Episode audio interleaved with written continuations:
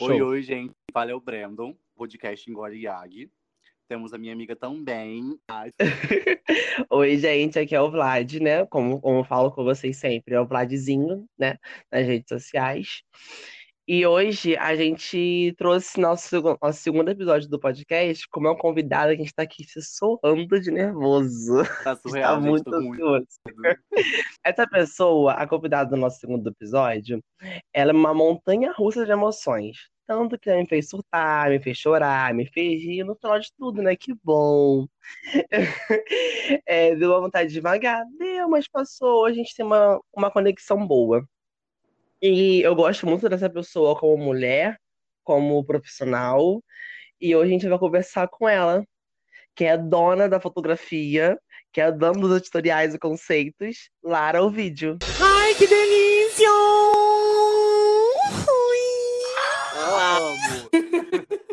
Tarde. Boa tarde, meu amor. Tudo bem com você? Como é que você tá nessa tarde maravilhosa? Tá, tá bonito o dia hoje, né? Tá tudo bem. É A Lara fingindo costume. Como é? Você fingindo costume. Mas, gente, é isso, né? Sobreviver em meio a esse caos é bastante coisa nesse país. Em meio a essa pandemia louca, esse governo doido, mas enfim. Exatamente. Se apresenta um pouquinho a você, de onde você veio. Fala sobre esse sotaque maravilhoso que você tem. Tá bem. É, Vamos lá, então. Sou Lara, Lara Ovidio. Eu sou artista, sou professora do Instituto Federal do Rio de Janeiro, no campus de Belfort Roxo, É, que foi lá que eu conheci Vlad, né? E Sim. nesse, no Belfort Roxo eu dou aula de fotografia de moda, é, na disciplina de editoriais de moda, né? E dou aula de fotografia também num curso livre, que é o curso de fotografia e de fotógrafo.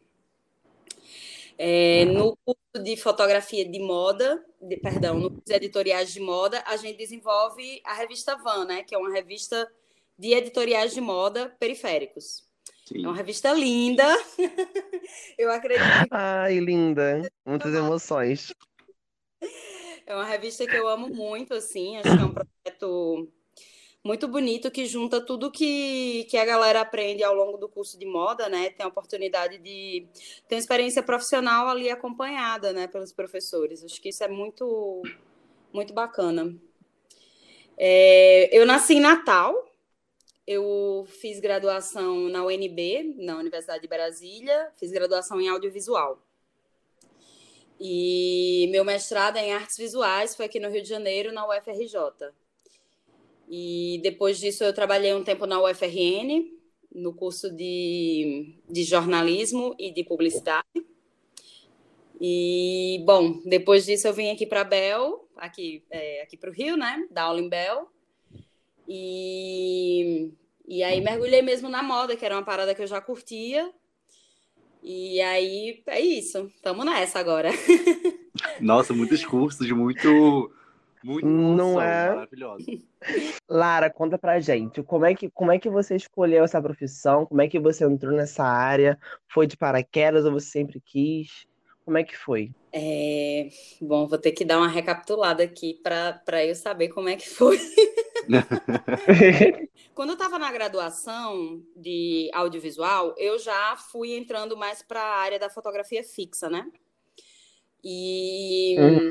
E eu gostava muito disso, me identifiquei mais do que com a produção cinematográfica mesmo. Uhum. Fui, eu vivia no laboratório, lá na UNB a gente tinha um laboratório de revelação, então eu, eu era muito ligada à galera do laboratório, passava muito, muito tempo lá. E fui indo para esse lado, né? No meio da, da minha graduação, eu fiz um intercâmbio na Argentina. Eu estudei na UBA. E nesse tempo, Uh, foi bem legal, foi bem massa essa experiência. E nesse tempo eu fiz um, um curso de fotógrafo, assim, que era um curso super completo, avançado. E aí nessa época eu comecei a me ligar mais nesse lance de luz, entender um pouco mais sobre fotografia de moda, comprar a Vogue. É, tinha uma revista lá que não era Vogue, mas era, era inclusive bem melhor do que a- aquela, inclusive bem melhor do que a Vogue. inclusive, Vogue, é uma dica. Como é? Como é, Vale? Inclusive, Vogue, uma dica, era bem melhor.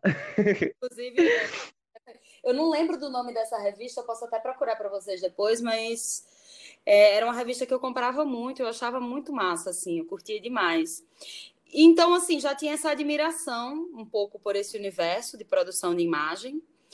E aí, quando eu voltei para Brasília, aí eu fui mesmo. Aí eu comecei a trabalhar com, com foto fixa, fui trabalhar no estúdio de publicidade é, que a gente fazia também umas fotos de moda e tal. Então, fui me ligando um pouco mais a essa área.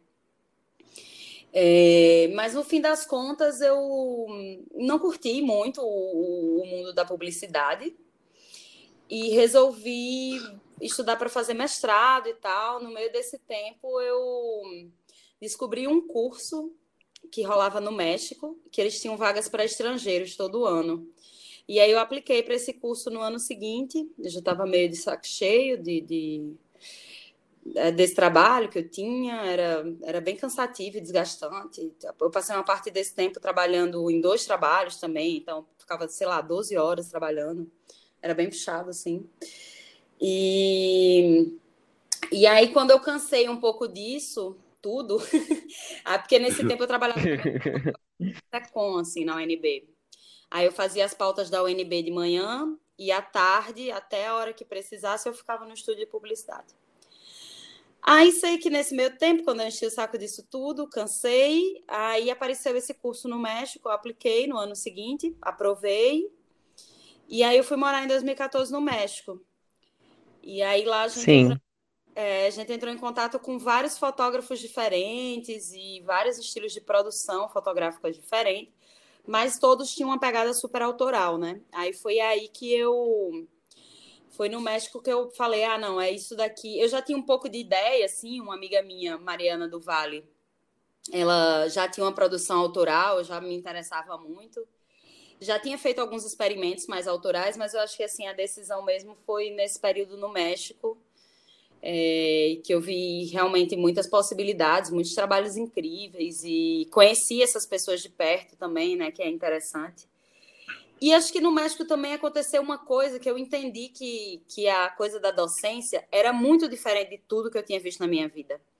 E aí me interessou a coisa da, da de dar aula, sei lá o que é que, sei lá, dar aula, né? Não sei se o nome é esse, acho meio estranho assim falar assim. dar aula. Né? Ela dá aula de historial, ela dá aula no conceito. É... Inclusive, eu tô louco por essas aulas, louco. Por favor, sei por que você fugiu no meu semestre. eu tive problemas, tive que sair. Mas enfim, aí no México eu conheci uma, um outro tipo de relação, assim, de criação, né? A proposta de criar junto, que aí se conectava um pouco, assim, era muito diferente do que eu tinha experimentado na Argentina, mas na Argentina eles trabalham de pouquinho em pouquinho, assim. Eu lembro que para fazer um filme, você tinha 497 entregas, assim. Você tinha que falar, ah, hoje. Que isso? É, que é, é o método que eu uso, né, na, na disciplina de editoriais. São muitas. Uhum. Toda aula você faz um, um pouquinho, e aí, quando você tem que fazer a coisa que é uma grande coisa, assim, né? Pô, fazer um editorial de moda não é simples. Mas Sim. aí você já trabalhou ao longo de dois meses, de pouquinho em pouquinho, quase sem, quase sem perceber, não, porque é muito trabalho, mas assim. É, é, bem diferente de você acordar e dizer, não, hoje eu tenho que ter um editorial de moda, você já chega com tudo pronto, assim. É um método bem. Então, vai fazendo ali sem perceber mesmo. Não sem perceber, porque você eu disse que é bem trabalhoso. Não, não tem. É, não tem como, porque é, é muita entrega. Por exemplo, quando a Lara, quando a gente foi fazer a revista com a Lara, ela pedi, ela, eu fiz uma vez, ela falou que não tava bom, né? O conceito não tava junto, aí eu tive que fazer outra entrega. Aí não, não ficou bom ainda, não conversou o conceito, eu tive que fazer uma outra entrega. Agora você imagina 400 entregas. Sim, realmente. Não, mas assim, eu nem tô falando dessa entrega do, do final, mas é mais ou menos isso, assim, né? Porque a primeira entrega de vocês é o conceito. Segunda entrega, uhum. melhorar o conceito. Terceira entrega, look. Quarta entrega, make, né? Então, assim, é tudo. Ah, sim, tá falando de todo o processo. Todo o processo, justamente. Ah, eu achei que fosse todo o final completo. Fiquei até nervoso agora. É, eu também pensei que fosse. Não, porque no fim das contas, o que mais importa é esse processo, é o que vocês vão aprender de fazer de pouquinho em pouquinho, né? Sim. É, o resultado final, acho que é uma consequência, é um desejo de todo mundo é, de, de, ter um material bom também, né? Para entrar no mercado depois, para conseguir trabalho, para várias coisas, assim. Mas eu acho que o importante é esse processo, é o que vocês aprendem é, entre uma semana e outra, né? Vocês vão ter que fazer uma coisa que vocês nunca fizeram, assim. Então, é, quando chega a hora de fazer valendo, né? Que vai ser a hora do clique, já tem essa prática. E aí não é só uma sessão, são mais, são duas ou três sessões. Sim. Vai dependendo dos grupos, né? É realmente Como o processo, de, processo de criação que cria o portfólio para fora depois. Também para entrar no mercado. E foram processos que me interessaram, que eu experimentei na Argentina, né? Essa coisa das entregas serem aos pouquinhos. Então, ah, primeiro você entrega a locação do filme, depois você faz o casting, mostra os atores. Então, é um processo muito semelhante com o que eu proponho para vocês, assim. E eu, como eu experienciei uma, um outro tipo de entrega na UNB, na UNB era assim, fim de semestre vocês têm que ter um filme. Aí ficava todo mundo doido tentando entender o que, que quer dizer ter um filme sem ter prática suficiente. E aí eu tinha experimentado essa outra coisa na Argentina, que era aos poucos, que era mais. Eu achava mais interessante, porque você vai trabalhando junto, né? Vai todo mundo trabalhando junto. E outra coisa que eu acho massa é que, assim, é uma galera fazendo e uma galera se ajudando também, né? Tipo, Sim. você chega e apresenta o seu trabalho. Oh, isso é muito bom. Não é legal isso? Acho que Vlad pode até falar um Muito pouco. bom. Posso, porque assim, eu, eu passei muito por, eu tive eu tive que passar por isso porque o meu grupo na, na época da produção estava muito deslocado por causa de problemas particulares, né? Sim. E aí, tipo, tinha outra pessoa de outro grupo me ajudando, uma outra pessoa que se formou me ajudando. E aí, tipo assim, eu, eu criei uma outra equipe em cima do meu grupo. E isso é muito bom, isso é muito importante, que você vê que você está criando um laço e que são pessoas que estão ali com você para somar, e não para entregar um trabalho melhor que o seu, não, para entregar um trabalho é, igual ou semelhante. É muito bom isso. Isso, isso eu acho, e eu acho muito legal também os alunos que seguem junto do projeto depois que se formam, né? Porque é isso, é, quem já passou por essa experiência que vai ajudar? Eu vi que Larissa, né? Eu estava olhando as fotos esses dias, é, e aí eu vi que Larissa super participou do seu trabalho, né? Que Larissa também foi uma pessoa super engajada no ano dela, assim. E eu acho que é muito rico quando chega uma pessoa que já teve essa experiência e vai, tipo, é muito diferente, né? Tipo, uma coisa sou eu, tá lá dando toque, outra coisa é é, são vocês mesmos se organizando entre vocês, pensando junto, é, se dando esses toques, né? Eu acho, acho, eu acho muito mais interessante. Eu acho também legal você aprende com a gente também. Realmente é desse processo é realmente muito grande. Total, toda hora, sim. É, eu estava preparando agora o material do Prêmio Select, né? Então eu estava pensando muito sobre o meu próprio processo nessa revista. E assim, eu conheci muito de Belfor Roxo através de vocês, sabe? Conheci muito da Baixada. Uhum.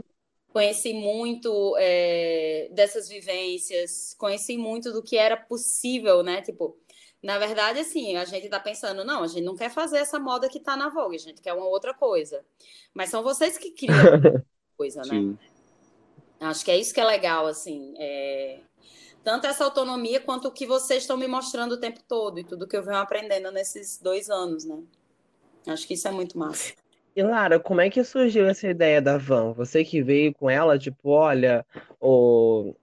a, a moça lá da IF, ó, eu tenho essa proposta aqui da van, o que, que você acha? Vamos fazer? Enfim, ou, ou já tinha algo pronto e você só foi manuseando, transformando ela em revista?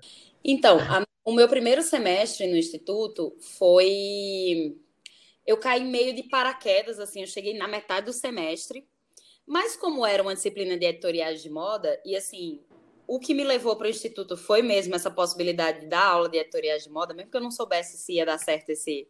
Meu plano era o que eu queria, assim, é, é, foi sempre que eu gostei, né? Sim. Uhum. É muito perto da, das artes visuais também, para mim, pelo menos, né? Acho que não todo artista concorda com, com isso. certeza. Mas eu acho que dentro dessa fotografia de arte contemporânea tem um diálogo muito forte com editoriais de moda.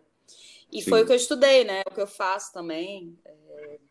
Foi o que eu estudei no México, né? Era uma, um seminário de fotografia contemporânea, então estava muito ligada a essa ideia de foto contemporânea. Tô ainda.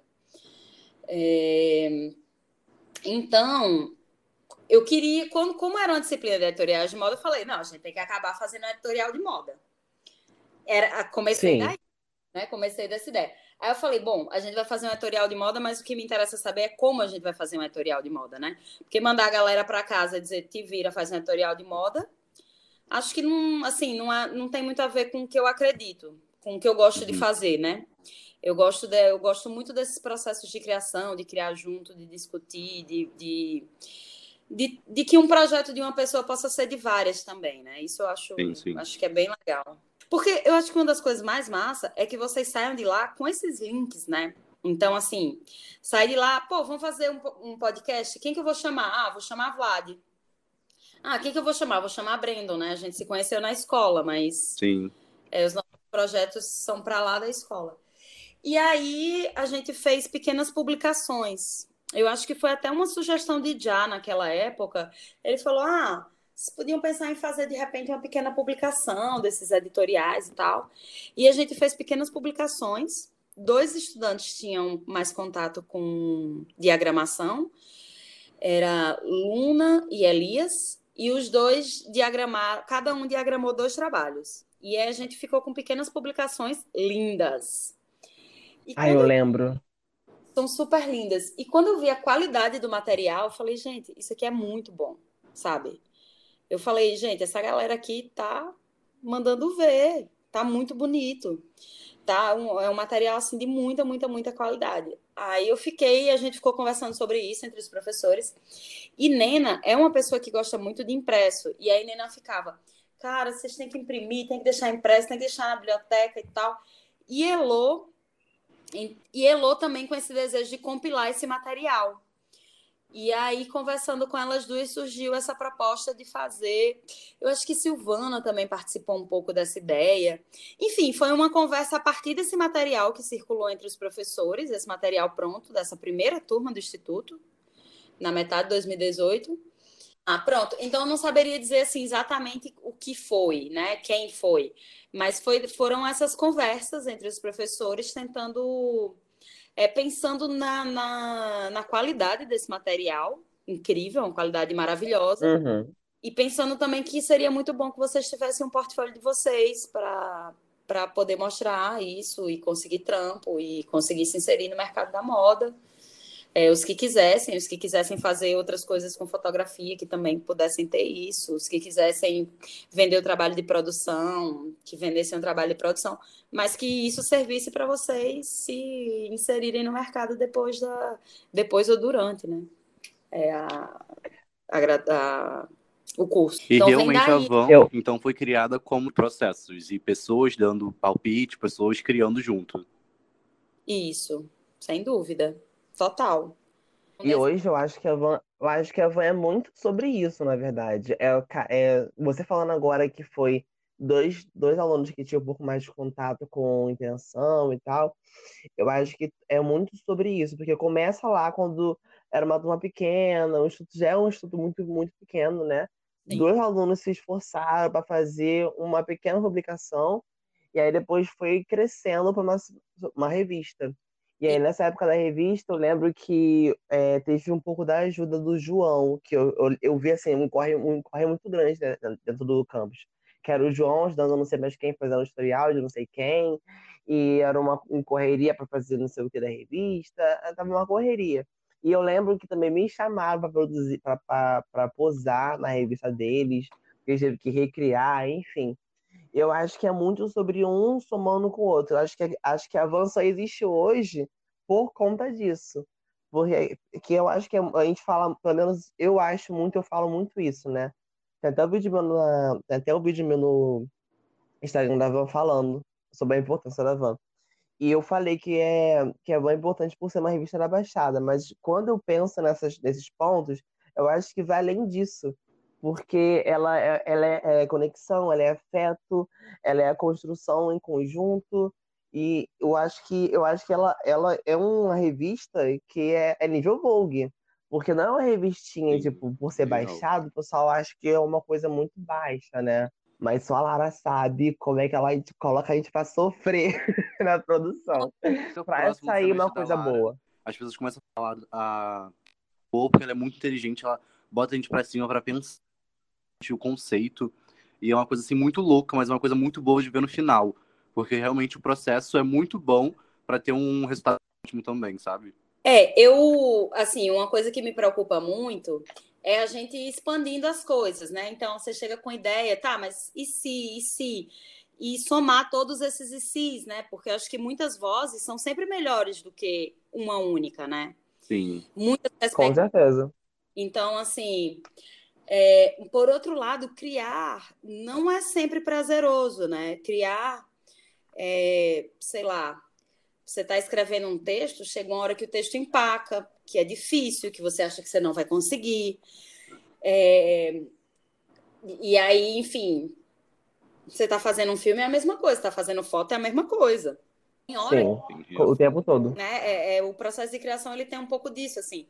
Tem hora que flui, que é rápido, que, que se entende, que o grupo se entende. Tem hora que são desejos que, que são que não coincidem e as pessoas vão ter que negociar.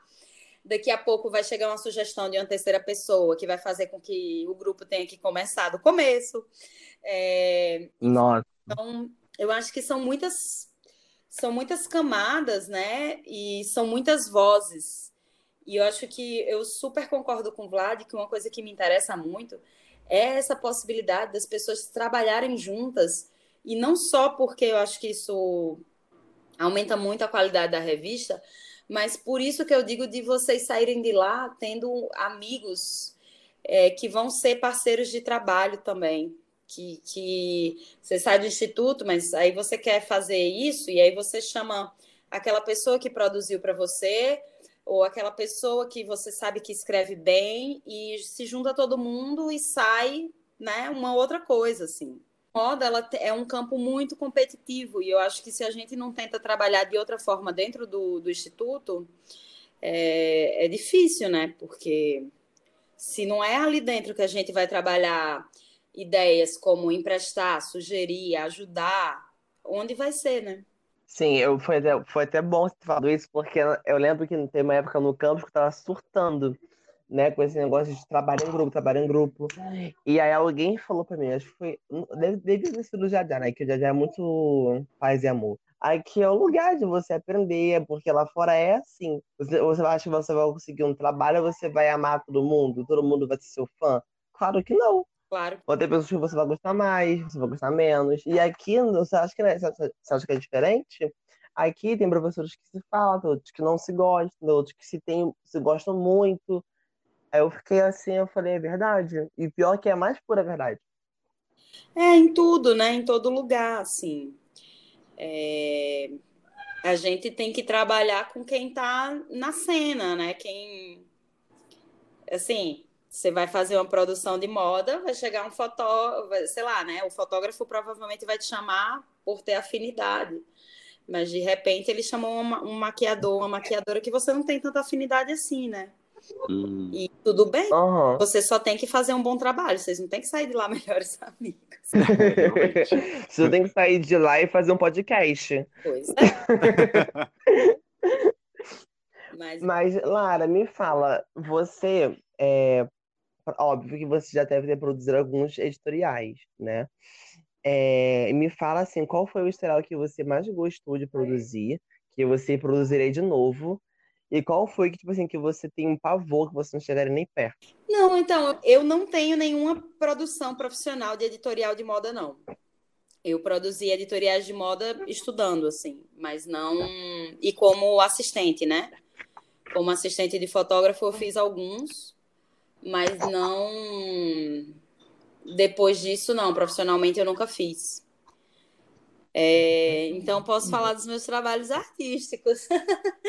Não posso falar Não, claro, dos processos. É, meu trabalho em geral, eu, tenho alguns trabalhos que são coletivos. É, mas assim, eu não tenho muito isso de trabalhar com equipe, né? A maioria do meu, dos meus trabalhos são solitários ou ou é alguma coisa que eu fiz sozinha ou é alguma coisa que eu fiz com um coletivo. Mas aí, quando você trabalha com coletivo, são pessoas que você uhum. escolheu trabalhar, né? É bem diferente, assim, de, de...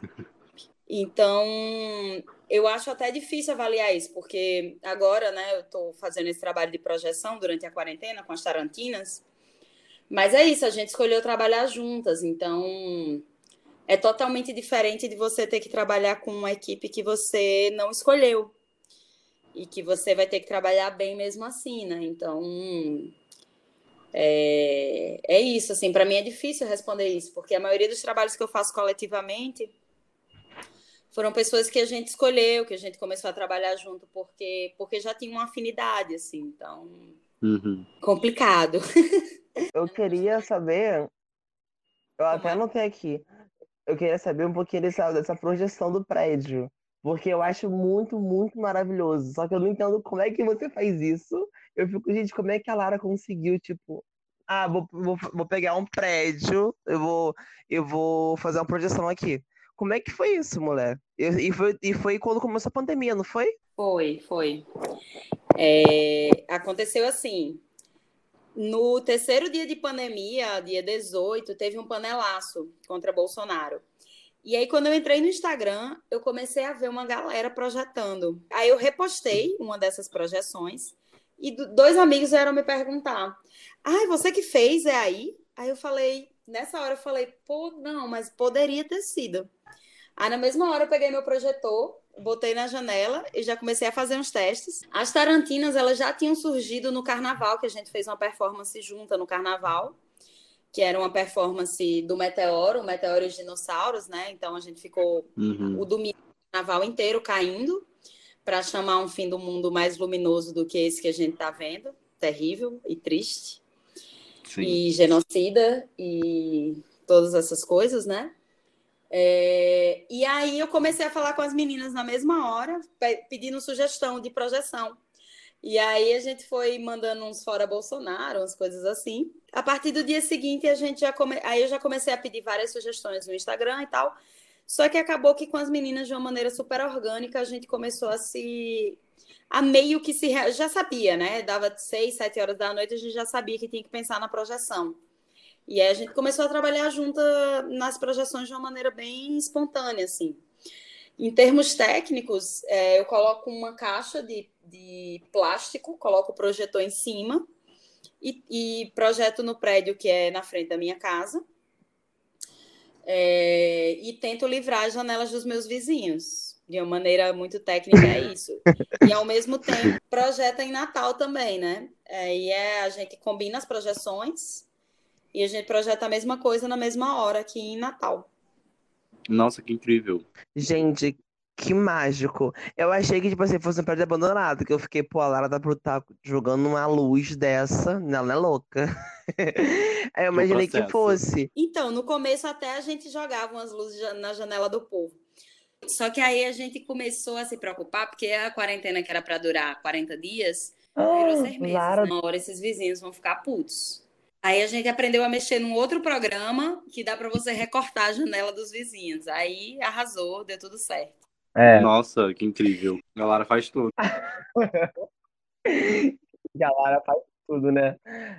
Eu já consigo imaginar ela parando de manhã cedo na, na, na varanda, na varanda do hotel dela, com um papelzinho, fazendo a medida da janela pra colocar no programa. Adorei. Até aí que eu tenho que cortar, até que eu né? faço a janela do outro vizinho. Gente, Ai, Não, é super simples, Loucura fim das contas, é total. porque a gente não sabia mesmo mexer nesse programa. A gente fez um curso de dois dias com Jesus. uma menina maravilhosa do Projetemos, e aí salvou nossa vida, assim, resolveu tudo. Ah, mas eu achei a ideia muito legal. O importante foi a recortar as janelas dos vizinhos. Então, realmente, a projeção só fica nas paredes. Ela, ela corta as janelas e só fica só nas paredes. Exatamente, exatamente. Que legal. Porque agora já são muitos meses projetando, né? Assim. Aí, e também tem aqui, tem um tre- tem lugar que não tem gente morando, tem lugar que tem, né? A gente se preocupa muito com essas pessoas que estão morando Uhum. e a gente se preocupa muito também que elas não peçam para a gente parar de projetar, né? É, eu achei a ideia muito legal. É uma coisa, assim, bem importante de fazer nesse momento que a gente tá vivendo, desse governo. Mas achei boa ideia mesmo. É, tem sido uma coisa boa de se fazer nesse período, porque acho que acho que essa rede também que o Projetemos criou, né, que foi o que deu a ideia, é bem interessante, né? De, de... Bom, já que a gente não pode ir para a rua, não pode, enfim, encontrar, não pode conversar e trocar pontos de vista, como que a gente faz isso da própria janela, né? Sim. É legal, assim, eu acabei conhecendo alguns vizinhos nesse processo também. Isso foi super legal. Lara, deixa eu te fazer uma pergunta. E aí, Breno? Que eu acho que você vai conseguir responder para o pessoal. É, muita gente me pergunta é, sobre passarela. Mas, exemplo, ah, por que as pessoas fazem essas roupas que ninguém vai conseguir usar na rua, sabe? Não é uma roupa. É uma roupa conceitual, mas que não sai da passarela. E você, como Sim. fotógrafo de editorial conceito, consegue explicar pra gente? É, eu acho que esse lance da, da a passarela, ela é super importante, né? É como... Eu acho que o lance é você falar dessas tendências e falar disso que, que vai ser incorporado, né? É, uhum. Na vida das pessoas, não na mesma proporção. Então, mas vai ser incorporado. Isso, para mim, está diretamente ligado. O que está na passarela e o que vai estar tá na rua, né? Alguns meses depois. Sim. É, eu acho que tem essa importância e tem importância também do estilista poder criar livremente sem estar tá ocupado da. Isso eu acho super artístico da moda, né? Que é, é, é esse momento de criação em que você está falando de tendência, você está discutindo conceitos, você está se colocando e você não está tão preocupado com a utilidade daquela coisa. Na verdade, você está zero utilidade, preocupado com a utilidade daquela coisa, né? O meio, que é a construção de uma roupa, né? Nesse caso, a construção de, um, de uma vestimenta. É, o meio de transmissão dessa mensagem que vai ser a própria passarela, a linguagem do desfile, o uso de modelos. Uhum. Mas fora isso, tudo é permitido, né? Ou seria se fosse, mas não é porque é tudo regulamentado é, pelo desejo de venda, pelo capitalismo, por um padrão de moda muito eurocêntrico. Eu acho que a moda ela fica interessante quando joga tudo isso para lá e começa a propor coisas realmente novas, utilizando essa passarela e esse meio da veste é, de formas que não foram propostas ainda, que não foram pensadas ainda, né? Sim. E é realmente uma que questão acho. de levantar bandeiras, né, também. Se eu não me engano, foi em 2015 Sim. ou 2016, a Moschino fez um desfile que eles escreveram um negócio sobre Trump e tudo mais nas roupas. E as pessoas levantaram da plateia para aplaudir. Só que essa é a única voz que a gente tem de mostrar, sabe? Uma marca renomada de alta costura. Então gente, essa, é, essa é a nossa forma de mostrar que a gente está aqui só que não estamos concordando com isso. E, e, se a gente pensar, né, é, conectando um pouco com a coisa que a gente estava falando das projeções das Tarantinas, é, eu acho que tudo se trata do meio que a gente tem para falar, de inventar novas formas de falar e de como a gente vai usar esse meio para falar o que a gente quer falar, né? Aí pode ser a projeção, pode ser um desfile de moda, pode ser uma revista de moda, pode ser o podcast, pode ser é, enfim, um livro, um texto, mas Sim. assim, eu acho que o que eu acho muito legal desse projeto de vocês, por exemplo, é que é tipo, vocês não estão esperando alguém dar voz, né? É tipo, queridos, a gente criou o nosso espaço, a gente vai falar o que a gente quer. Eu acho que o que se trata é criar esses espaços, sabe? E se apropriar desses espaços e levar essas discussões que a gente acha que são importantes para onde a gente quiser, é, muito mais do que ficar esperando, sabe? Imagina, ah, vou ficar aqui esperando a Vogue me dar espaço. Gente, não, né? A gente pode muito mais do que isso, assim. O, é... Com o Vlad me mostrou uma revista que você deve até conhecer, que é a Ellie que é incrível. Hum. É um conceito muito perfeito que eles têm. É, eu não, não. Eu conheço um pouco a Ellie, eu compro algumas assim mas eu não assino, sabe? Eu não consigo discutir o que é que aconteceu no último ano na L. Uhum. Como eu consigo a Vogue com propriedade, porque.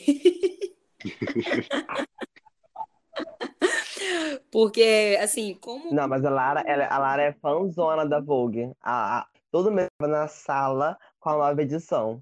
Todo mês ela chegava com a, com a. Aqui, gente, olha, depois vocês verem aqui a revista que eu comprei.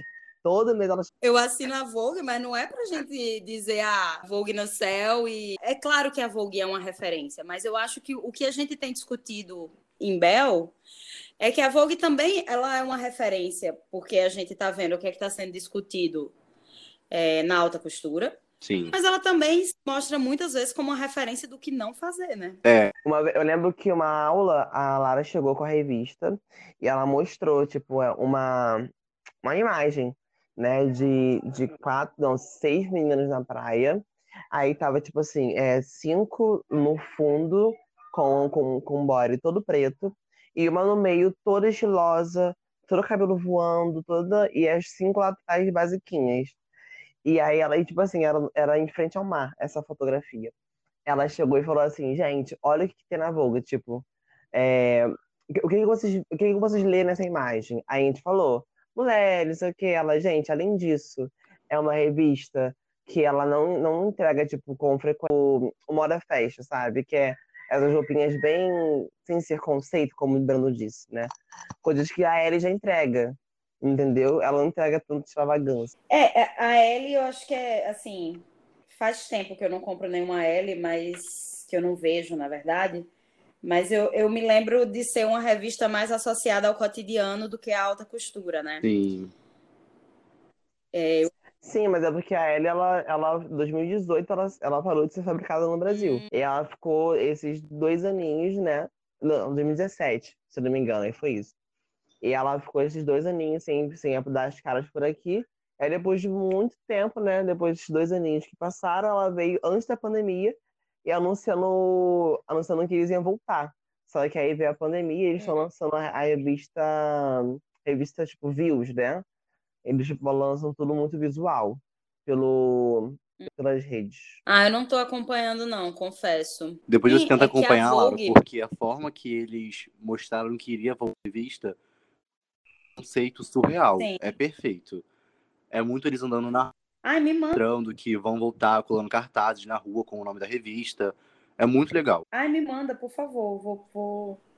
Quero ver.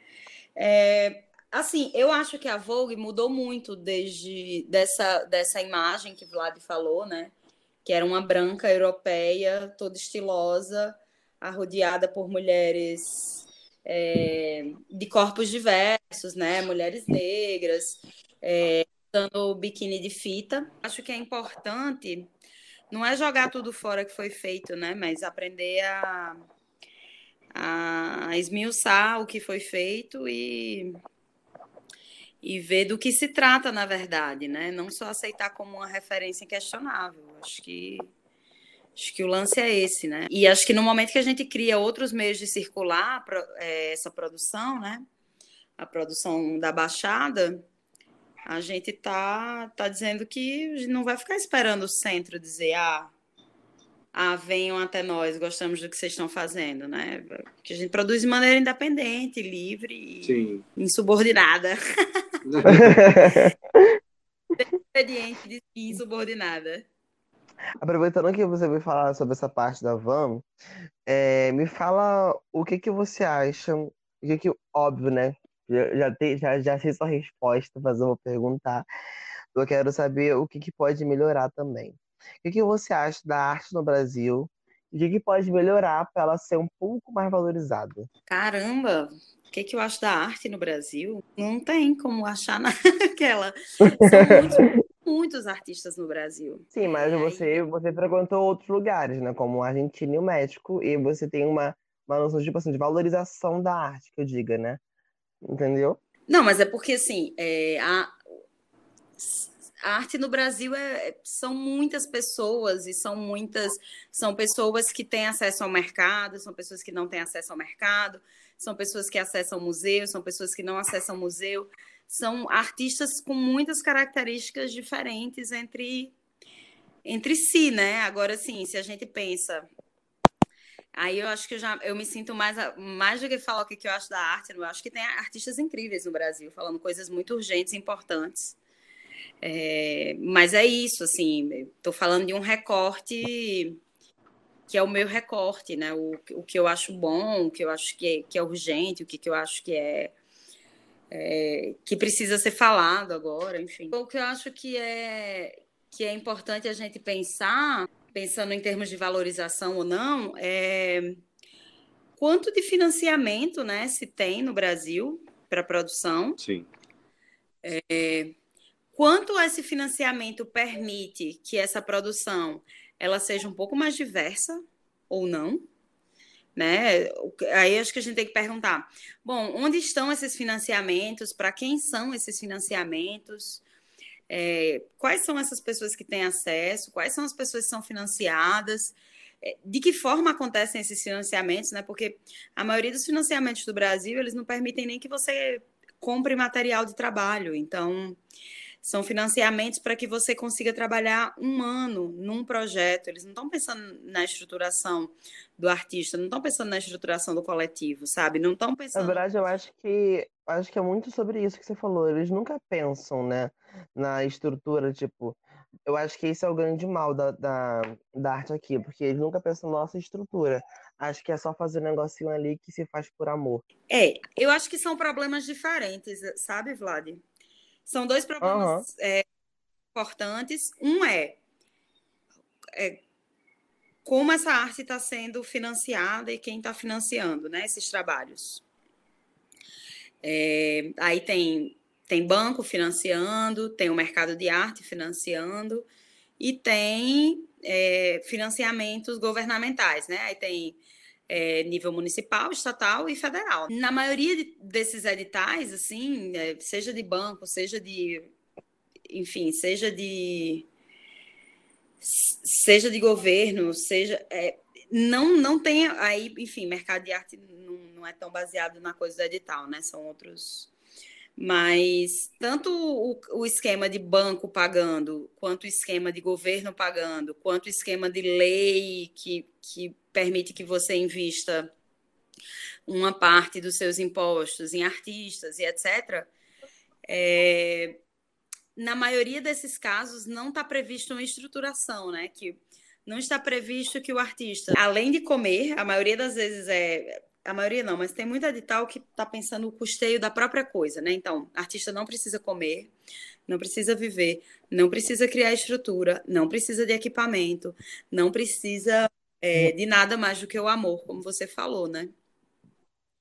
É, e, e, eu acho que esse é o grande impacto, né? Porque, assim, a gente, a gente tem vida assim como eles também têm né? Aí eu acho que tem um outro problema que eu acho que é muito grande também, que precisa ser pensado coletivamente, que é, é existe um, um essa, um, existe um pouco essa cultura do gênio, né? Existe um pouco é, existe um enorme individualismo e não existe uma mobilização de classe, né? Assim, não existe sindicato de artista, não existe greve de artista, não existe é, uma, um entendimento de classe que, que esteja lutando por condições melhores de trabalho, porque o que acontece na maioria das vezes é que você trabalha de graça e aí depois você vai conseguir algum dinheiro para circular esse material ou para pagar de volta quem você já tirou do bolso para pagar, né? É, eu acho bem difícil, assim. Enquanto a gente não conseguir se articular enquanto classe é, e entender que o artista é um trabalhador como. Eu acho que tem esse problema, né? O artista é um trabalhador como outro qualquer. Só que o artista não está nesse lugar de um trabalhador como outro qualquer. Que é, acho que é um problema também, assim, que é um, é um dos problemas do feminismo, né? Que é toda mulher é uma dona de casa, mas não toda mulher quer ser vista como dona de casa.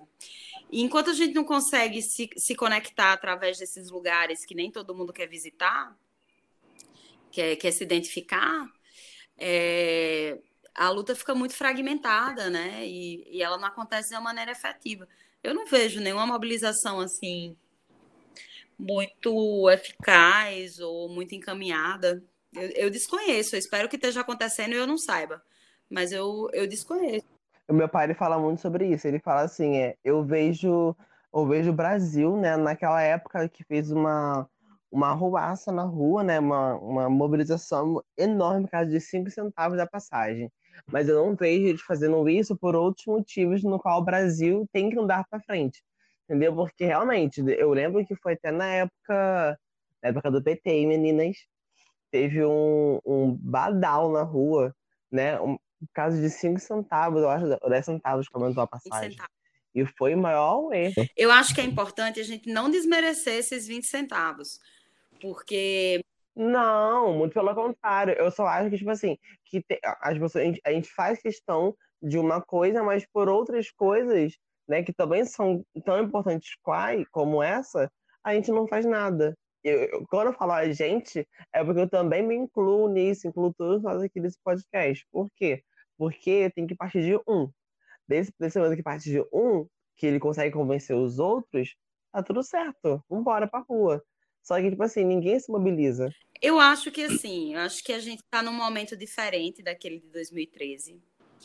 Eu acho que o movimento de 2013, ele foi apropriado pela ultradireita, né, e com assim, com cartazes muito estranhos no meio do caminho. A coisa foi era uma falta de unificação de pauta, ninguém, assim, começa com os 20 centavos, depois virou uma coisa meio estranha e depois a ultradireita meio que toma conta da coisa, né? Vem essa fala da corrupção, que é uma fala super complicada.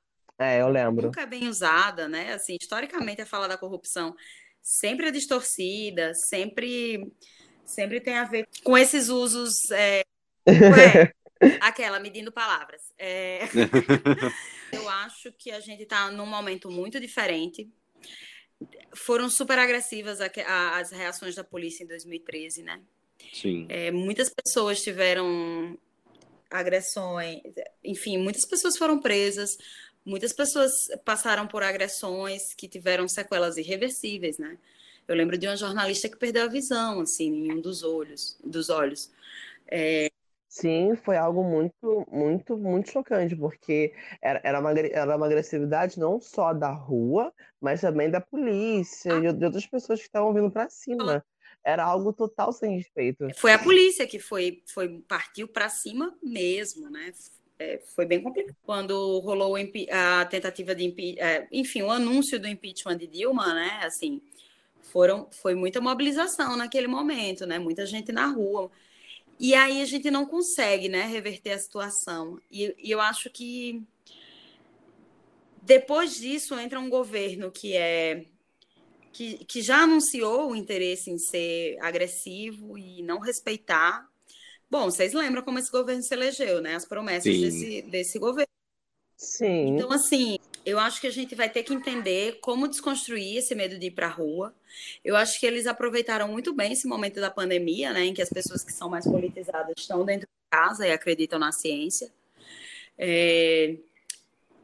E no fim das contas, eles tiveram uma catástrofe para chamar deles, né, e, e dizer tá tudo bem, pessoas morrerem e terem o um apoio da população. Essa volta para essa volta à normalidade é o quê, né? É uma vitória deles.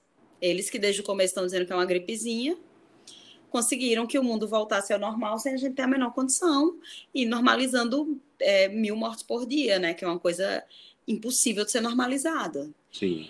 É, enfim, aí não só as mil mortes, né? As queimadas, é, ai, todo o genocídio dos povos originários e toda a catástrofe que a gente está vendo, né? Então, assim, eu acho que a gente está passando por um momento difícil que precisa se rearticular e entender também que o caminho não é não é pela amenização, é pela radicalidade, né? Assim, eu defendo isso, assim, né? Eu, desde sempre. Eu acho que o caminho passa pela radicalidade nos pontos de vista e entender o que é que é inegociável, né? Sim, sim. E não negociar o que é inegociável, como o direito a viver, né? E eu lembro que estavam, na época da eleição, estavam muito comparando a eleição dele com a do Lula e colocando que ele teve muitas mortes e na do Lula as pessoas destacavam flores pro Lula e não, as pessoas não entendiam o motivo disso.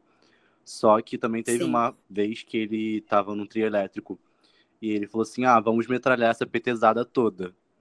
E isso viralizou na internet. E... Eles fizeram uma passeata com um trio elétrico e fizeram como se fosse um teatro. Colocaram um caixão escrito Covid em cima do caixão, zombando mesmo do, da pandemia.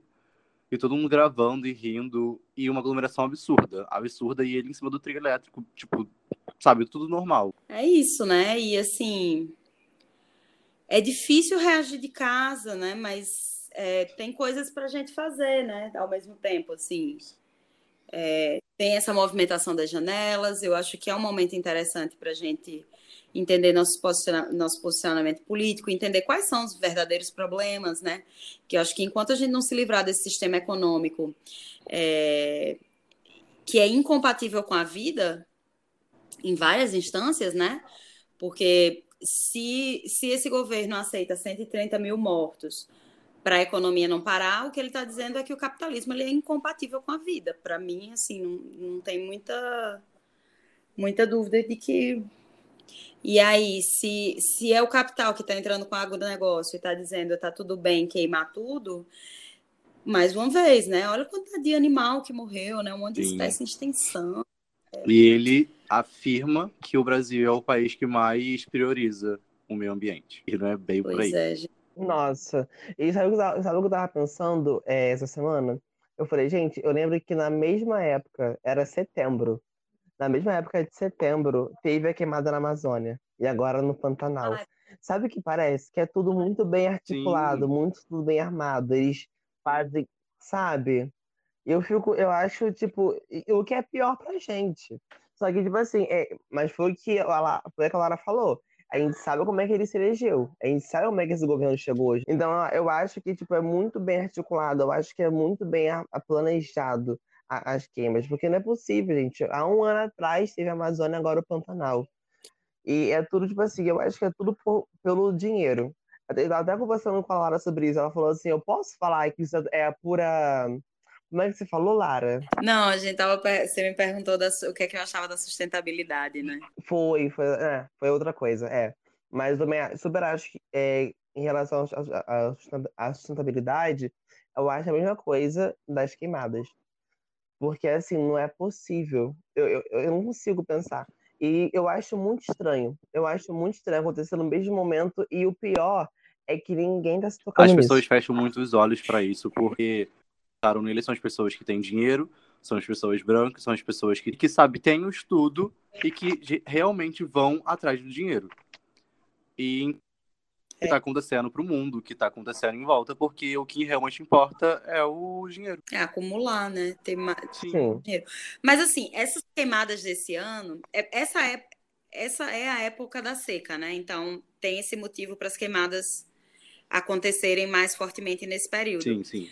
Mas assim, esse ano eu tava, aí eu não sei explicar muito bem, mas eu sei que tem uns fatores relativos a ao próprio aquecimento global, né, que que houve um deslocamento de umidade dessas áreas florestais para para esses para um certo ponto do Atlântico que está criando esses como é que falam Fura... Furacão, acho que é furacão. Acho. Enfim, teve esse deslocamento que está provocando outros. Acho que, enfim, uma outra mudança climática no outro lugar.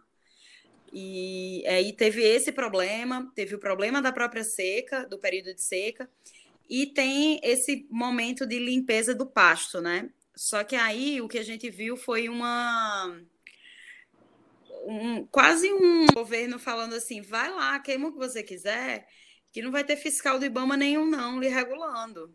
Sim. Então, os pontos de queimada, as queimadas, parece que elas, pelo que eu entendi, elas não começam de maneira espontânea. É, os focos, eles são ou acidentais humanos ou não acidentais humanos. Sim. Até onde eu... tirando raio, assim, que é uma coisa que poderia gerar o fogo espontaneamente, é, então, assim, está muito ligado a um governo que, que acha que está tudo bem queimar tudo. E, e aí, para o agro, é super importante esse momento de limpeza do pasto, né? Porque você tira a vegetação nativa e você pode usar isso para produção. E aí, essa produção vira acumulação, né? Acumulação, acumulação, acumulação. E poucas pessoas ficando cada vez mais ricas e muitas pessoas morrendo é, pelo problema climático, né? Pelo problema e pelo problema pandêmico, né? E, e, também porque não tem para comprar comida, assim. Tá, enfim, vamos trocar de assunto que tá, tá um pouco pesado, né? É, um sábado. mas dá um pouco muito. É, um pouco muito ódio. Vamos lá. É, Lara, é, quais são as suas. Você já fez alguma viagem de trabalho? É, eu já viajei algumas vezes para montar a exposição, né?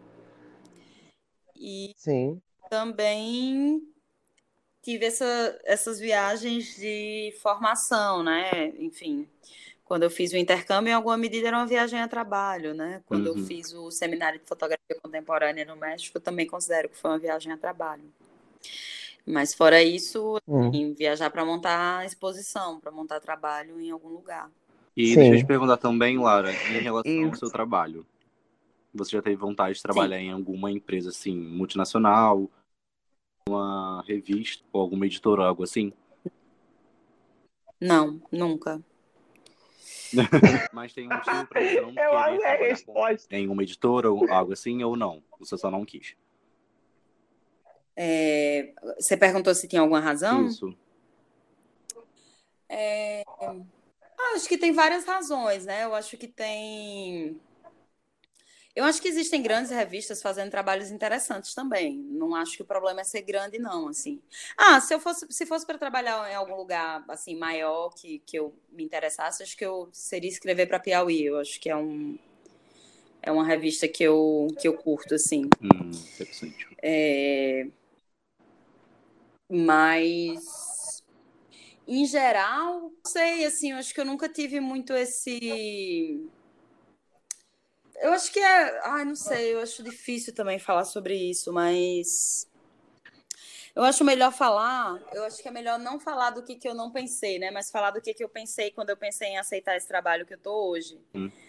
É, que eu acho que é um espaço livre, é um, um espaço que eu tenho muita possibilidade de proposição e muita possibilidade de experimentação, que são duas coisas que me interessam.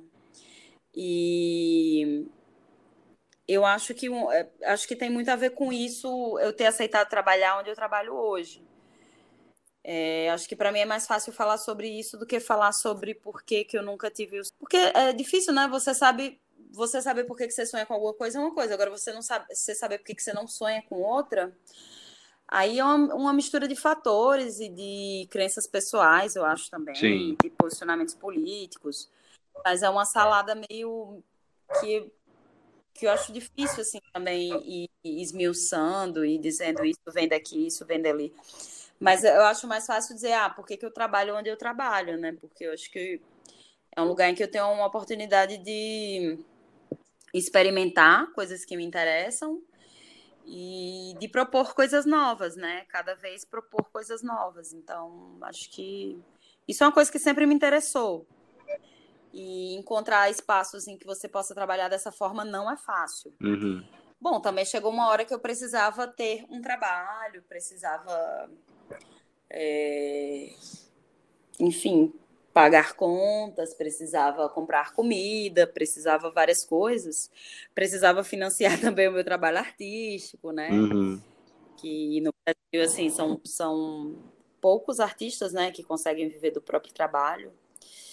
É, a maioria dos artistas precisam mesmo trabalhar com outras coisas para para poder financiar o desenvolvimento dos seus próprios projetos. Então foram coisas que Eu e Brandon. Sim.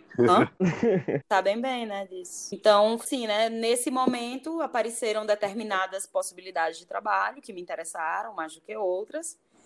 E aí eu fui aplicando, né? Mas é, nesse momento eu apliquei para uma empresa privada também.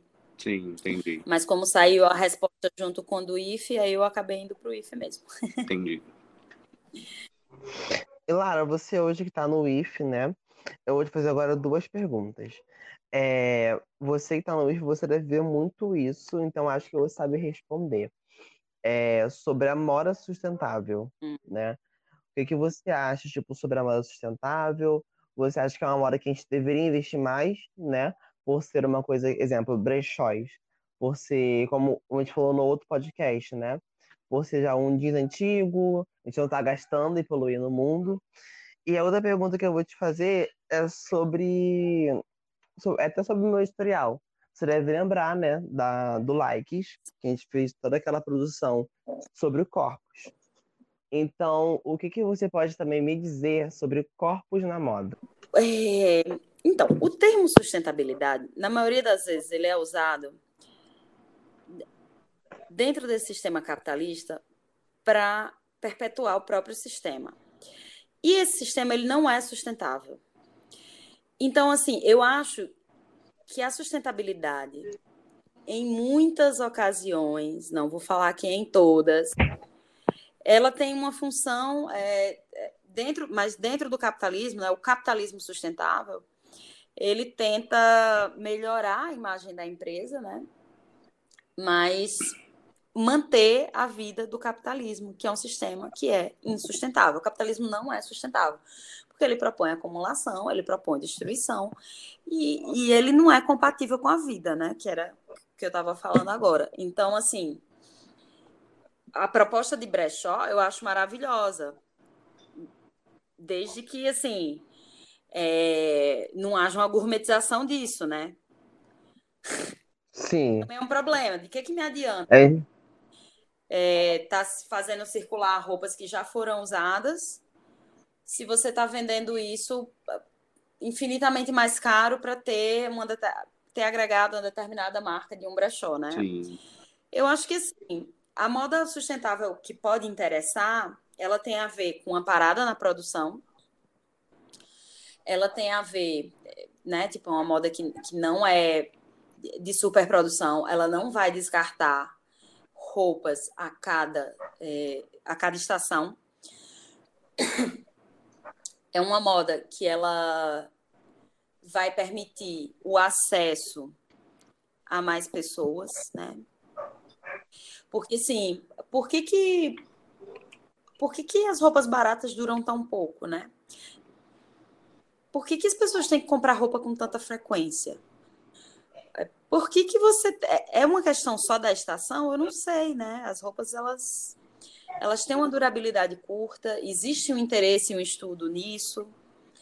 Então, agora, sobretudo, o que eu acho que é importante é que a moda sustentável ela não seja acessível só a três pessoas, sabe? Porque é muito fácil você fazer uma campanha de não compre roupa de marcas que, que escravizam pessoas, quando, na verdade, mais da metade da população não tem essa escolha para fazer, né? 80% da população não tem como fazer essa escolha. Sim. Então, assim, em que medida a gente está lançando esses discursos para dormir bem? E em que medida a gente está propondo uma transformação real? Porque eu acho que uma transformação real só vai existir quando é, tudo que a gente fizer caminhar para a destruição desse sistema e para a construção de um sistema mais igualitário, em que as pessoas tenham direito a viver, tenham direito a comer, é, tenham direito a existir plenamente, que elas não vivam para trabalhar, enfim, que a, que as riquezas elas sejam distribuídas, que, que a produção das coisas elas não seja determinada pelo lucro nem pela acumulação, né? E aí é difícil você pensar que uma marca de moda vai surgir nesse, nesse mundo com a outra com uma proposta diferente de gerar lucro e que o próprio dono fique cada vez mais rico, né? E cada vez mais rico quer dizer, né? Eu acho que todo empresário quer um dia ser bilionário, não sei, imagino. Não, não sou empresária nem penso ser. Então, esse é o problema da sustentabilidade para mim. Porque na maioria das vezes ela é traduzida num vou dormir, vou dormir com a consciência tranquila. Uhum. E não dá para dormir com a consciência tranquila nesse mundo que a gente tá, né? Paciência, pelo amor de Deus. é, então é isso. É, é, isso que eu penso. Eu, eu acredito que a moda ela pode ser sustentável. A moda mais sustentável é aquela que tenta destruir esse sistema. Acho que é, é, a, é a verdadeira moda sustentável, né? E aí, brecar a produção é, um, é uma coisa muito interessante, né? É, o brechó ele pode funcionar desse jeito, se ele não é gourmetizado. Então, isso é uma coisa interessante. É, reciclar peças eu acho super interessante, né? É, na, eu conheci, conheci, o trabalho de Vicenta Perota, que é uma estilista de São Paulo, maravilhosa, assim. Não sei se vocês conhecem, mas vale muito a pena conhecer. É, que é isso, trabalha muito a ideia do lixo, de, de recuperar o que foi descartado, de construir outras coisas. É um trabalho, assim, incrível. Uhum. E, e eu acho que, que quando você aponta para para brecar esse sistema, é válido. Agora, o que a gente falando. Lá vou eu falando da Vogue. de novo. Mas é a Vogue falando que, enfim, o que a galera está tentando, no fundo, quando fala de moda sustentável nesses grandes meios, é falar como que a gente vai continuar lucrando tanto sem deixar tão escancarado que a gente está destruindo esse planeta. Para que as pessoas continuem comprando a nossa marca, né? Então, Sim. eu não vejo eu não vejo iniciativas de transformação real em escala, na escala industrial, que é a escala que a gente precisa ver as coisas acontecendo. Agora é difícil também você, como indivíduo isolado, né? Se a gente continua pensando nessa lógica de, ah, eu só vou ter roupa de brechó. Aí quem fala isso está comprando que roupa de brechó? Né? Tipo, tá viajando por onde essa pessoa? Acho que são perguntas interessantes para serem feitas, né? Beleza, que brechó é esse que você está falando? Quanto foi que você pagou por essa roupa?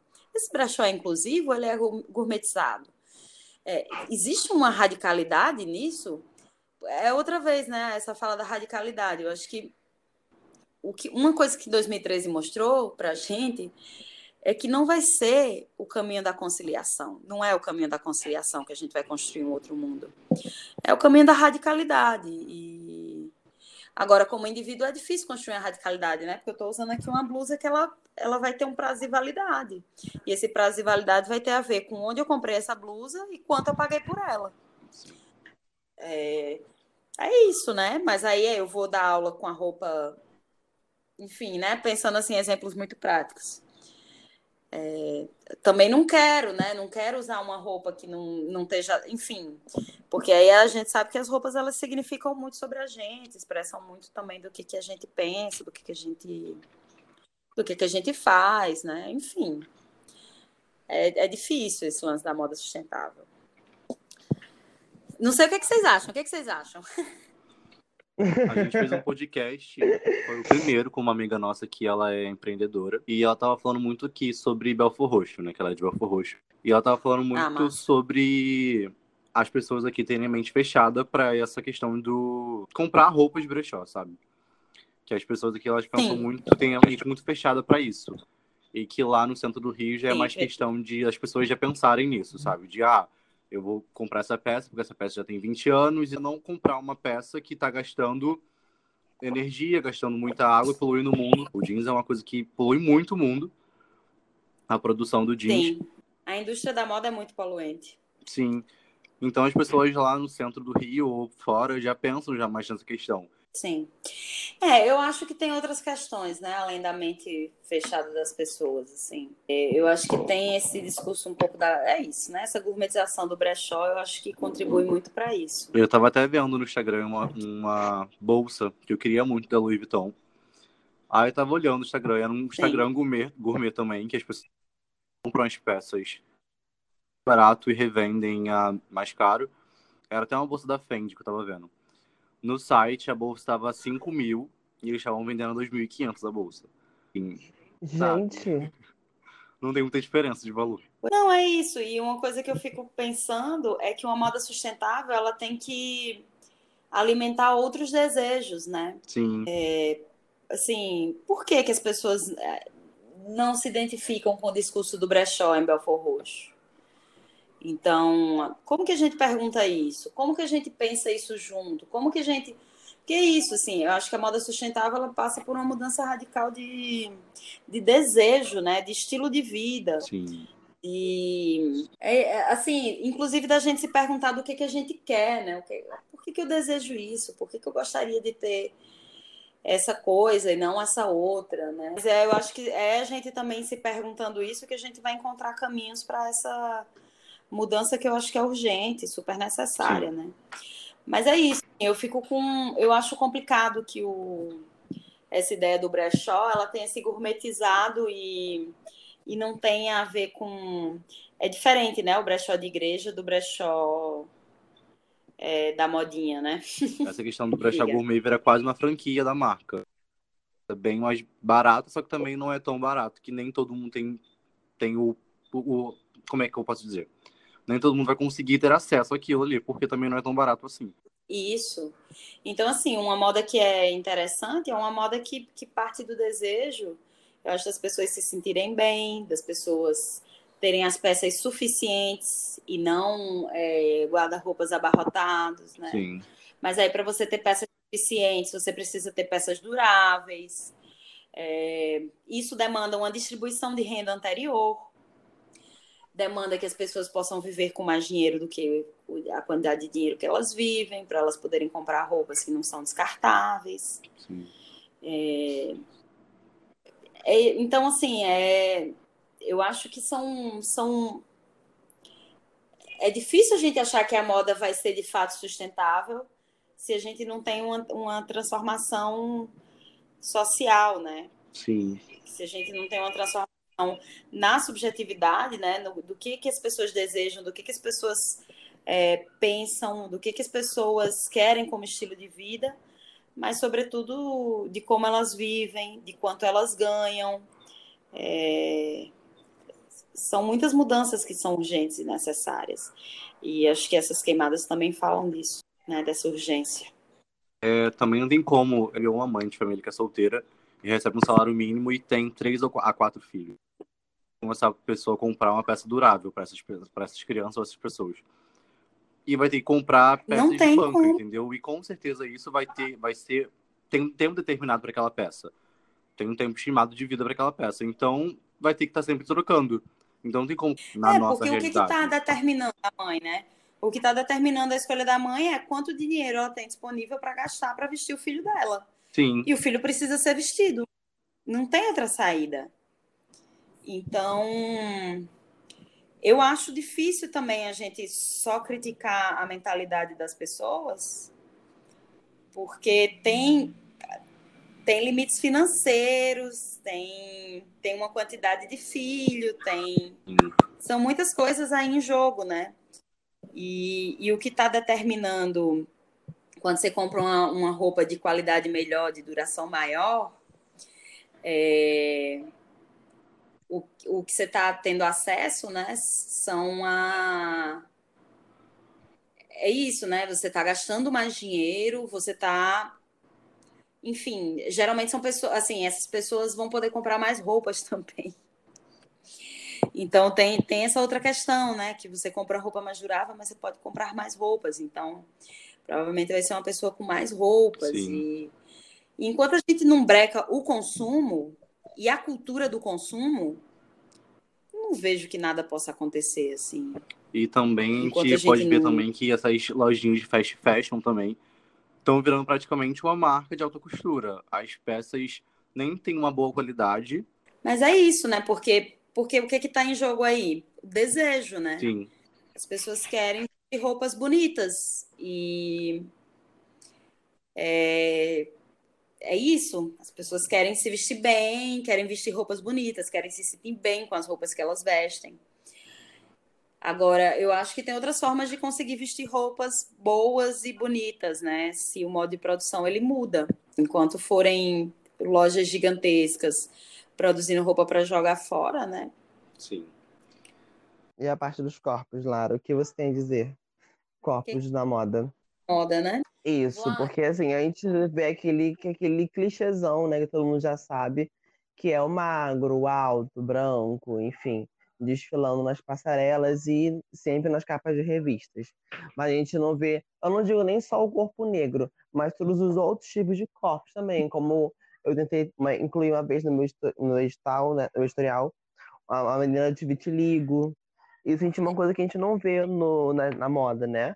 É uma coisa muito seletiva, é. né? Não, isso aqui não, isso aqui sim.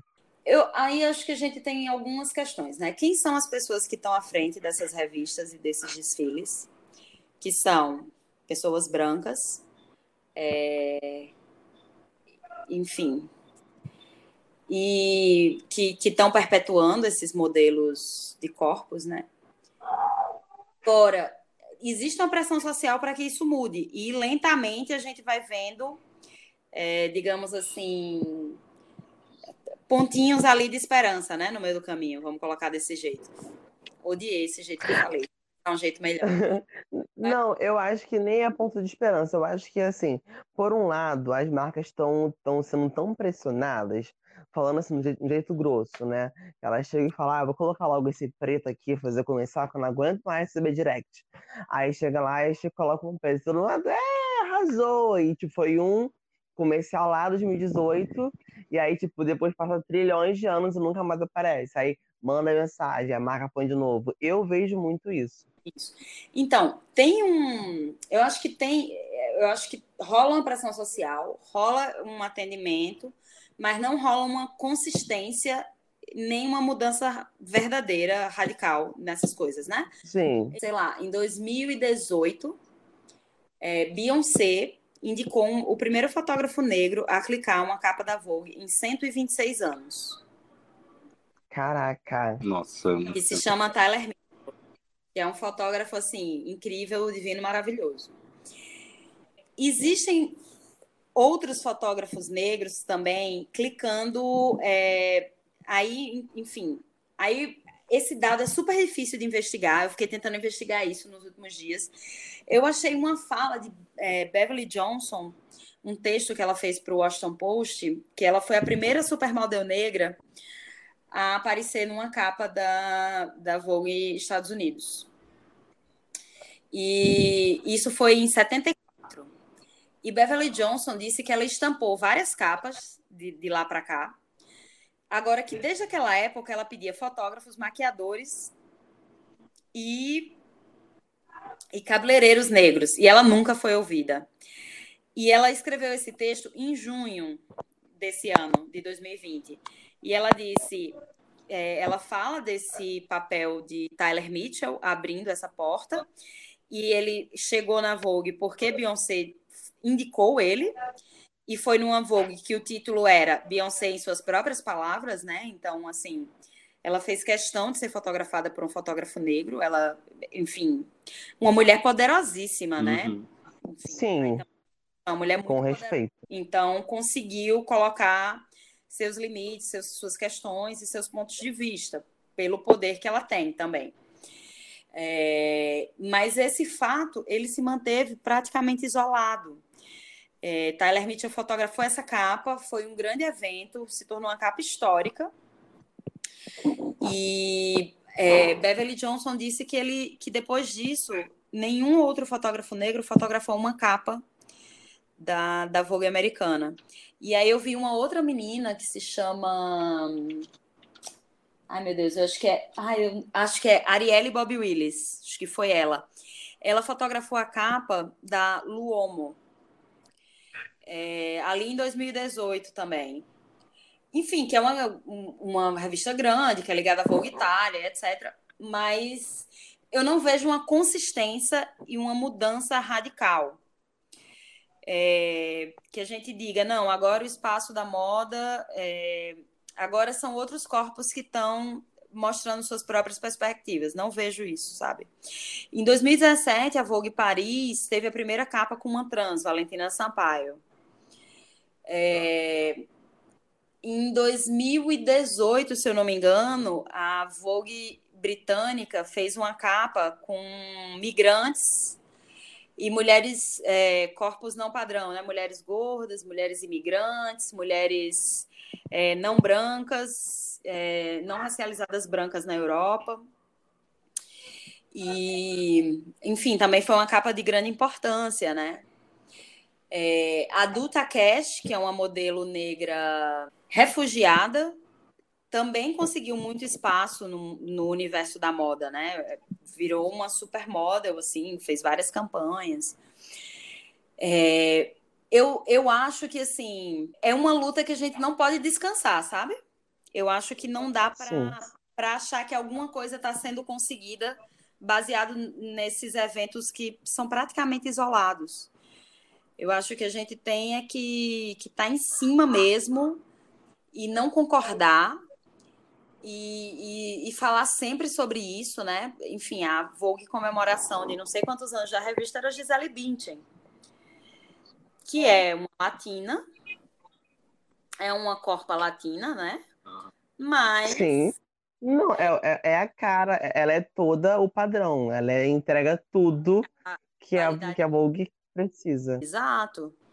Ela tem a, a enfim, pele clara, olhos claros, tudo isso que a gente sabe. E falar também que ela tem um, um grande público que acompanha ela. Então, isso também já ajuda, né, a colocar ela lá dentro, enfim. Claro, eu acho que assim, não é pouca coisa uma modelo brasileira se tornar uma supermodel. Não é pouca coisa. Não. Mas é isso. Ela conseguiu chegar nesse espaço porque a visualidade dela não é brasileira.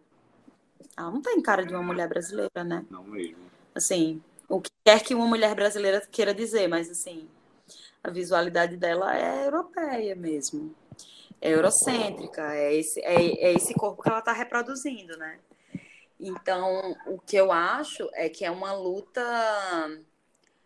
enorme de muitos anos para que depois de Valentina Sampaio estar tá na capa da Vogue Paris, ela fez outras capas de outras revistas.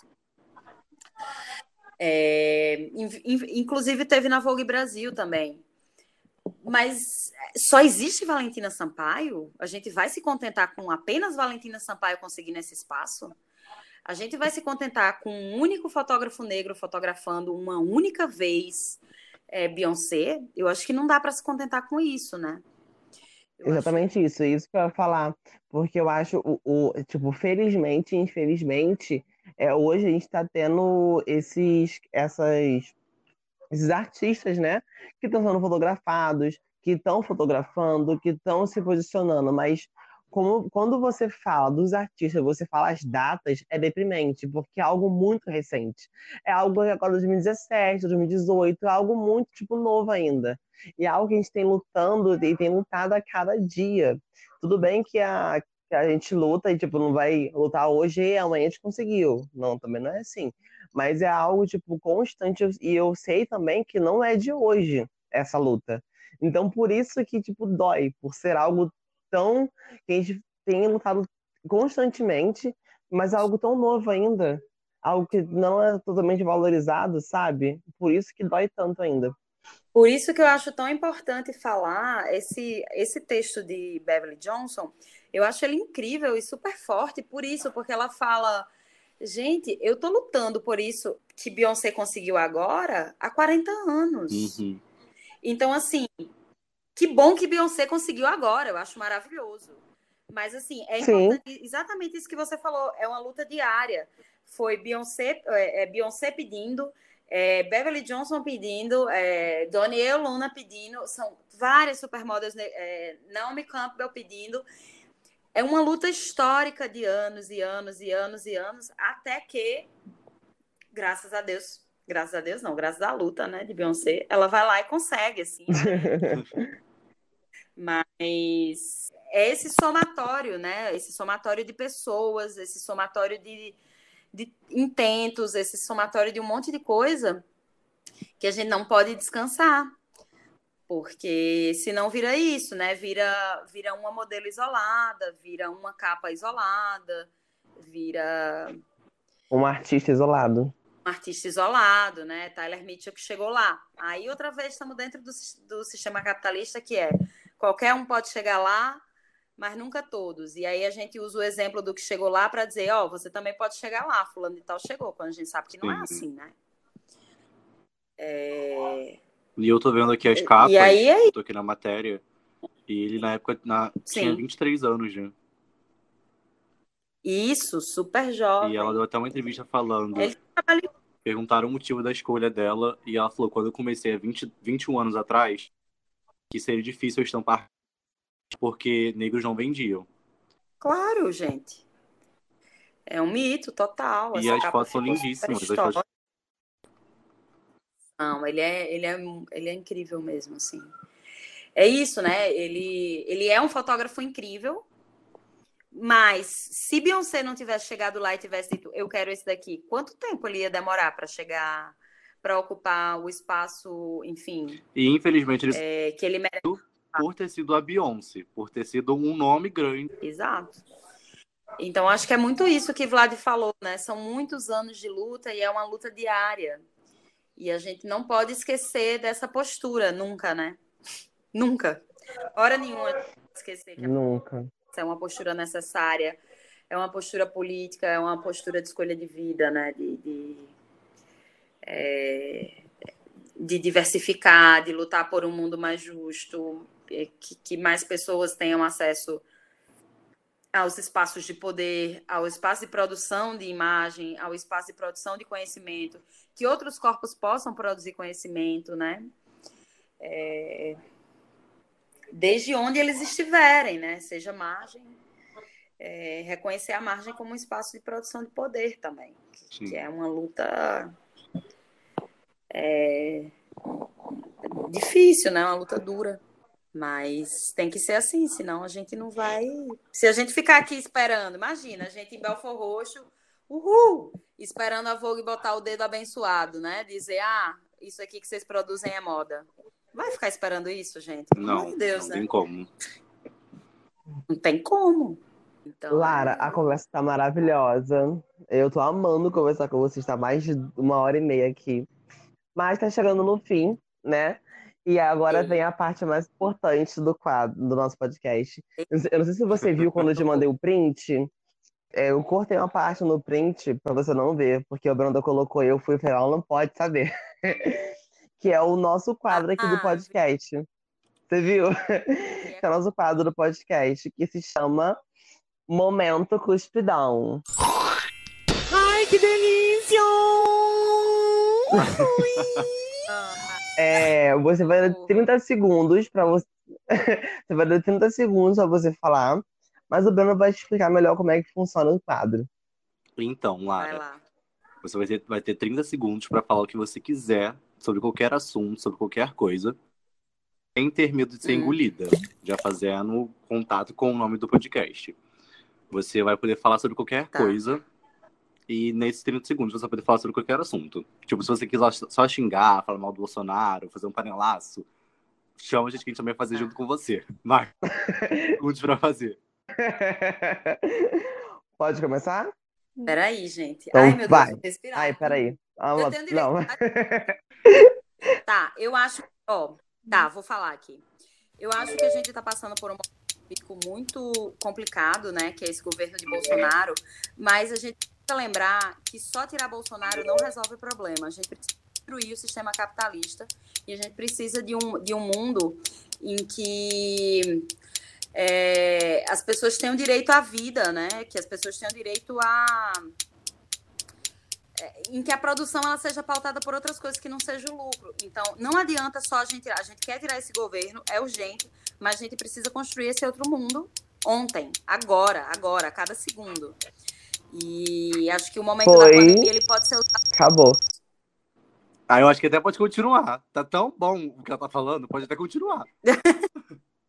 Não, eu só ia falar isso, que eu acho que a, o da pandemia é para a gente imaginar, para a gente entender como esse sistema é cruel e entender que outras formas de produção e que outros sistemas é, podem nos pautar e qual é a nossa luta e como que a gente só vai conseguir um, um mundo mais igualitário fora disso, fora disso que a gente vive, né? Sim, sim. É isso, gente. Eu adorei falar contigo, Laura. Lara, sério. Que bom, que bom. Eu, eu Lara, muito obrigado. Eu espero que vocês. É... é isso, gente. Eu não sei, eu nem sei o que é que eu espero, na verdade. Mas sério, agora, é muito obrigado por ter aceitado o convite, por estar aqui somando com a gente. Eu nunca achei no que eu um dia gravar um podcast com a Lara, depois de tudo que ela fez passar na produção do historial. O Vlad Mas agora é Breno, sério, eu tô muito feliz, falei, tô muito "Pô, Lara, realizado." sério. Ele falou, sério, ela topou. Eu falei, sério mesmo, ela topou. Ele falou, ela topou. Claro, claro que eu topei. Eu tô muito realizado, eu tô muito feliz, tô muito feliz por você ter topado, você estar aqui com a gente, somando. E por esse episódio, você divulga aqui, divulga no seu Instagram, seu trabalho. Agora é a hora. Tá bom. Gente, obrigada. Eu adorei conversar com vocês. Foi, foi massa, assim, falar um pouco de, de tudo no mundo e de moda, né? É, aprendi muito também com vocês. E, e é isso. Fazer propaganda do Instagram é arroba revista van. Sigam, sigam Tarantina. São incríveis. É, E acho que é isso. Acho que se o futuro será coletivo ou não será, como dizem as Tarantinas, como dizemos as Tarantinas sempre. Amo. Muito, obrigado mesmo, de coração. Obrigada a você. A sobre Adorei. importante, assim, pra gente, porque a gente vê muito como inspiração pra gente, sabe? Então, muito obrigado mesmo, de Ai, verdade. bom. Admiro demais o trabalho que vocês fazem. Obrigada a você. Obrigado, Lara, de verdade. Muito obrigado. Gente, ó, é, segue a gente no Instagram. Segue a gente no Instagram, que é arroba podcast engoliag. O nosso Twitter é podcast engole IA, porque o, o maravilhoso Twitter não deixou de colocar o G, porque era muito grande. Censura. Segue a gente no Instagram, segue a gente no Twitter. É, compartilhe nosso podcast, a gente está no Spotify, tá na plataforma também da Anchor. É, vocês podem compartilhar, mandar para os amigos, mandar para todo mundo. Quem não tiver Spotify, pode ouvir pela plataforma da, da, da distribuidora, que é a Anchor. É só compartilhar, criar uma continha fácil, e vocês podem ouvir, mandar para todo É mundo. bem rápido. E é isso aí, gente. Mais uma vez, muito obrigado, Lara. E é só isso mesmo. Obrigado, Adorei. gente. Obrigado. Beijão. Beijo. Se cuidem. Obrigado, gente. Se cuidem.